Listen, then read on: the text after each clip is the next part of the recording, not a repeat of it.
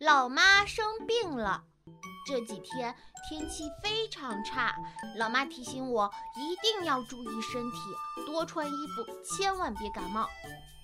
可是今天老妈自己却感冒了。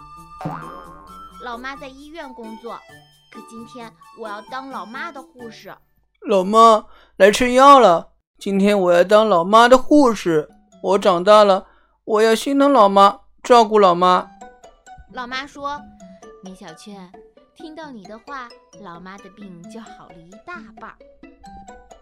看来我的话比药还管用，那我得多说一些，这样老妈的病就全好了。”老妈，等我有钱了，我给你买大大的房子，还有大大的汽车。老爸跳了出来：“诶，米小圈，那你有钱了，给我想买什么呀？”老爸，我给你买一个剃须刀。